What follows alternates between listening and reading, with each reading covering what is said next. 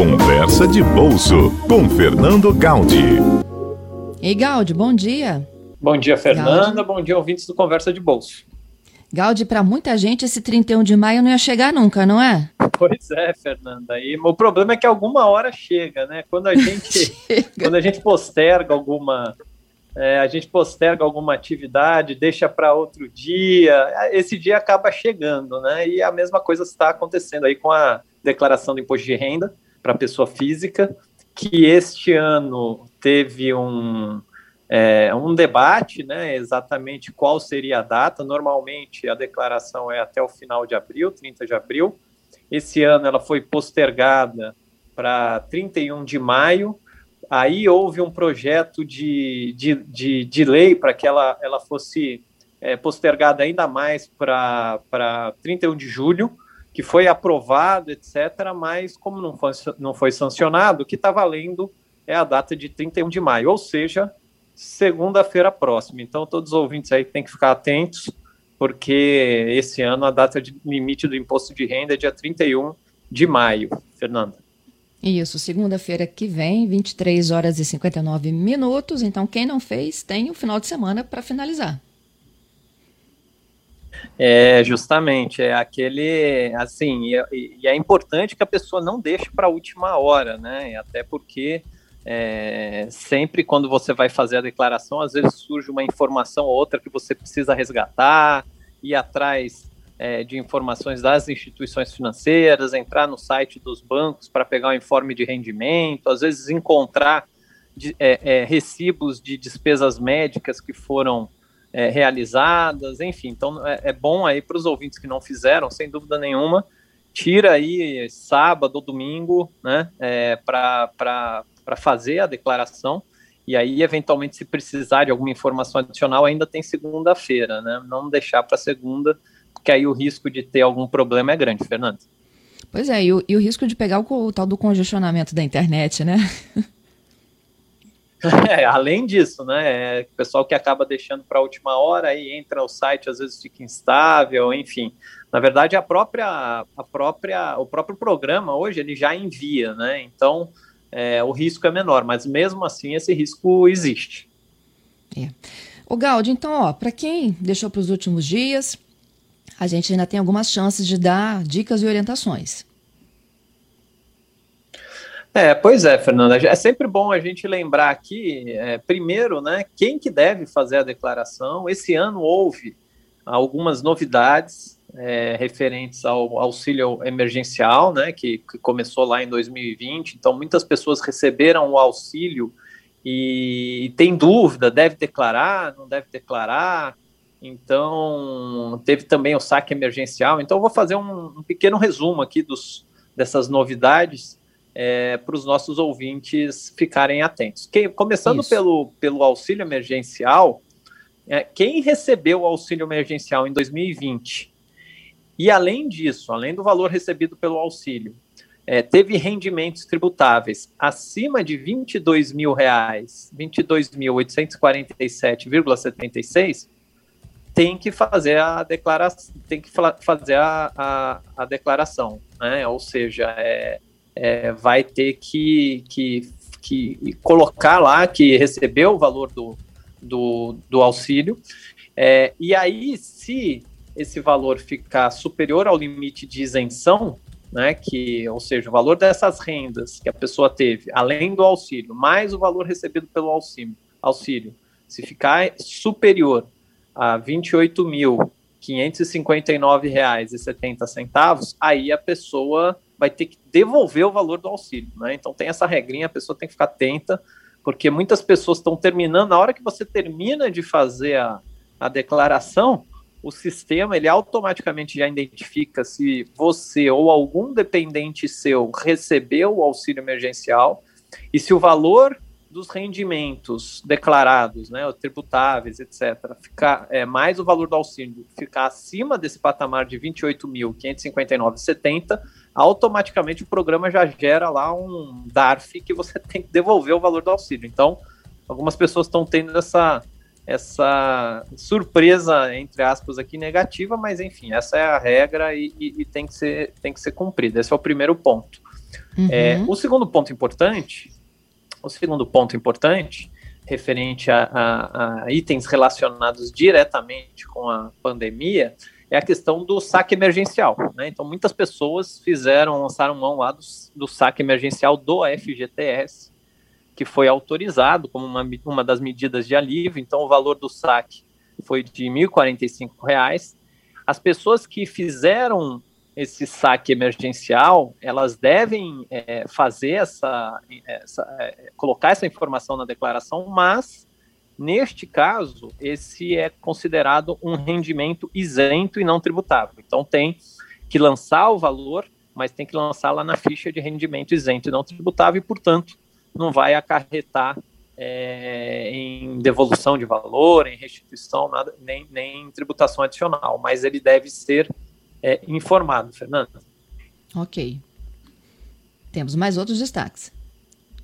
Temos outros destaques, outras é, novidades que, que aconteceram, que foram dúvidas comuns, até que a gente discutiu aqui no, no, no, no Conversa de Bolsa. Né? Muitas pessoas falaram: ah, é, é, teste de Covid, né? teste de Covid, eu posso é, deduzir né, se a pessoa teve, teve que fazer um pagamento lá no teste de Covid, isso pode ser considerado uma despesa dedutível.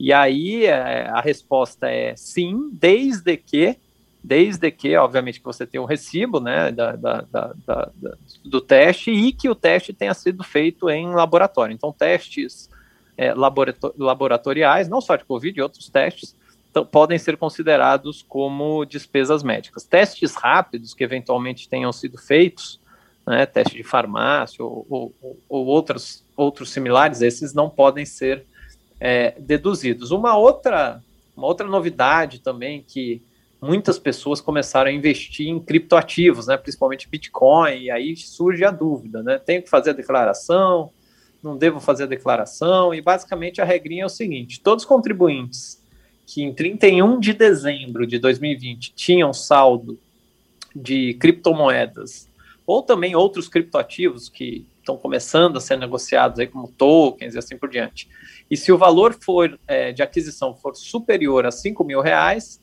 esses devem informar o valor desses criptoativos na, na declaração. Tá? Então, isso, isso é importante. Foi criado, inclusive, é, um, um, um, código específico na ficha de bens e direitos, que é onde esses itens devem ser declarados.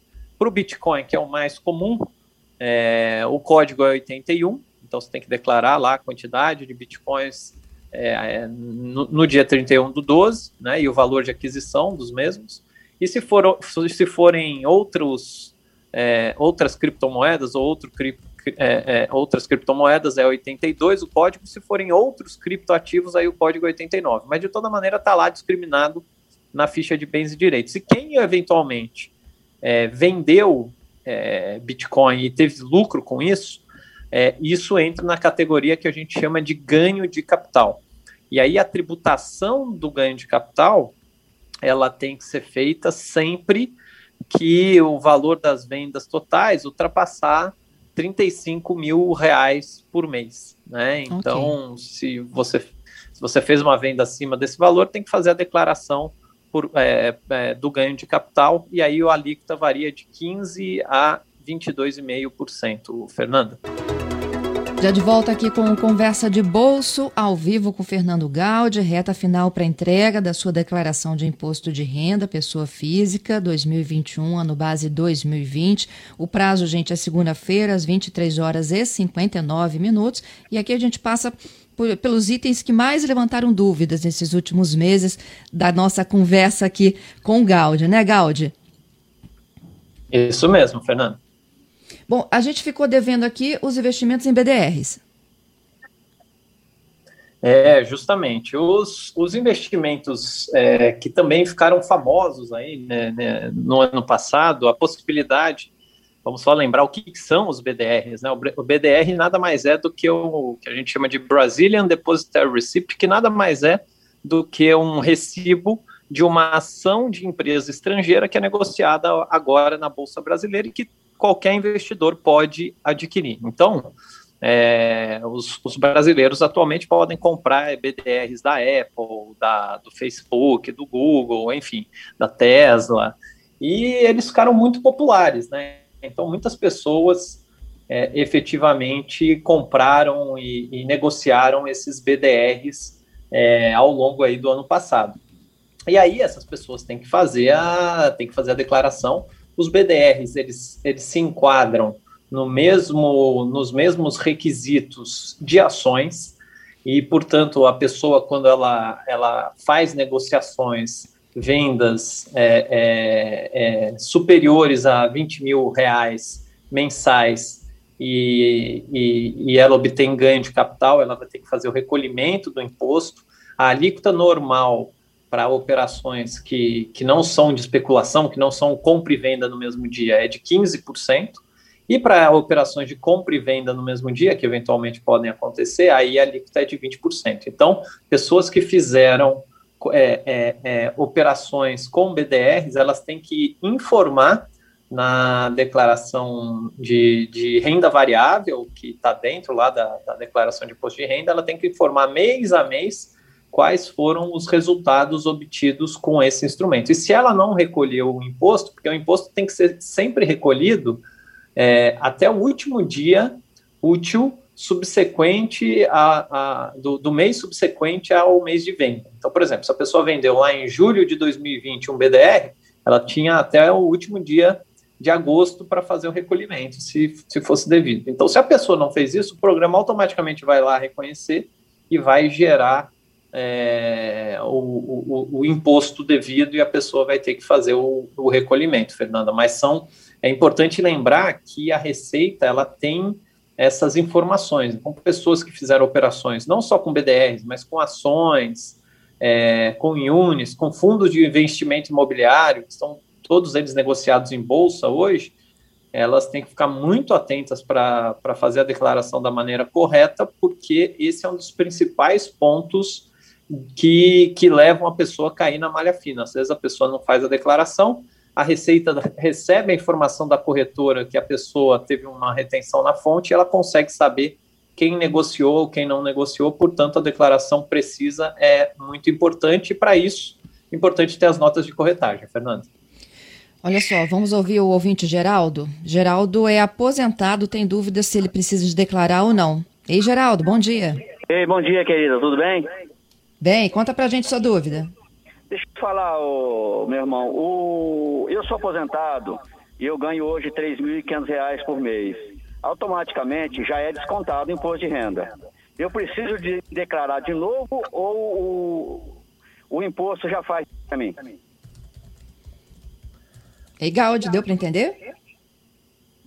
Cortou um pouco. Se ele puder repetir novamente, Fernanda, deu uma cortadinha aqui no áudio.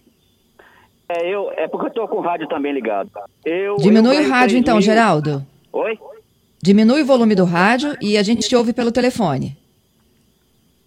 Vamos okay. lá, agora repete sua dúvida pra gente. Eu ganho R$ 3.500 por mês. E, e automaticamente já é descontado esse imposto de renda. Eu preciso de declarar de novo não, a muito bem. A declaração, a declaração, ela precisa ser feita. É, ah. uma, um ponto importante é, é, é, a questão da idade da pessoa, né? Então, se o aposentado, se o senhor tiver mais de é, 65 anos, existe um teto de isenção, né, com relação ao recebimento. Então, esse teto de isenção é de R$ 1.903,98. Tá? Então, o valor até esse limite ele deve ser informado lá na declaração de imposto de renda como rendimento isento e não tributável. O excesso, aí o senhor tem que informar lá como rendimento tributável. Então, se eu entendi desse valor dos 3 mil reais recebidos, se a sua idade for superior aos 65 anos, você deve informar que é, o limite de isenção, rendimento isento de R$ 1.903,98, e o, excedente é, como, como rendimento tributável lá na declaração de imposto de renda. Então, é, isso, isso deve ser informado. Obviamente que também tem que levar em consideração se existem outras fontes de renda ou não que também deveriam ser informadas. É isso. Seu Geraldo, muito obrigada, viu, pela sua participação. A gente te agradece aí pelo, pela dúvida ao vivo. Eu tenho mais aqui, Gaudi. Eu tenho o Gilberto e a Jaqueline perguntando sobre PicPay. O Gilberto diz o seguinte: meu filho tem PicPay, o CPF é dele, se ele precisa de declarar. E também a Jaqueline. Fiquei sabendo que muita gente está caindo na malha fina por não declarar rendimentos do PicPay. É verdade? Uhum. Vamos lá, duas coisas. O, o, com relação ao filho, né, é, é, como qualquer a declaração, ela, ela, ela se enquadra naqueles critérios de exigibilidade. Então, é, critério de renda, quem teve renda superior aos 28.559,70, se teve rendimento isento e não tributável acima de 40 mil, se tem bens superiores a 300 mil reais, enfim. Então, ter ou não a conta no PicPay simplesmente não, não exige a declaração, mas sim se atender a algum desses critérios que, que, eu, que, que são colocados, né? Então, esse é o primeiro ponto. O segundo ponto, que é o que tem acontecido bastante, de fato, é as pessoas não declarando, Fernanda, e, e isso acontece, é o cashback. Né? Então, tem algumas pessoas que têm alguns rendimentos aí de cashback, e esses rendimentos são rendimentos é, que, que são considerados aí tributáveis, né? Então, de alguma maneira, eles têm que ser declarados, sim, é, e aí, eventualmente, a, a, falta da declaração pode levar a pessoa a cair na malha fina. Então, tem que ficar atento aí para os rendimentos. Quem tem conta né, né, no PicPay ou em qualquer outra é, é, instituição de pagamento tem que ir lá pegar exatamente o informe de rendimentos e ver efetivamente o que precisa ser declarado, porque é importante. E o valor que também tem na conta caso seja superior aí a 140 reais, também precisa ser informado lá na ficha de bens e direitos, Fernando. Uhum. Por fim, o Carlos, ele pede para a gente voltar na questão do auxílio. No caso dele, ele disse que não passou os 22 mil reais.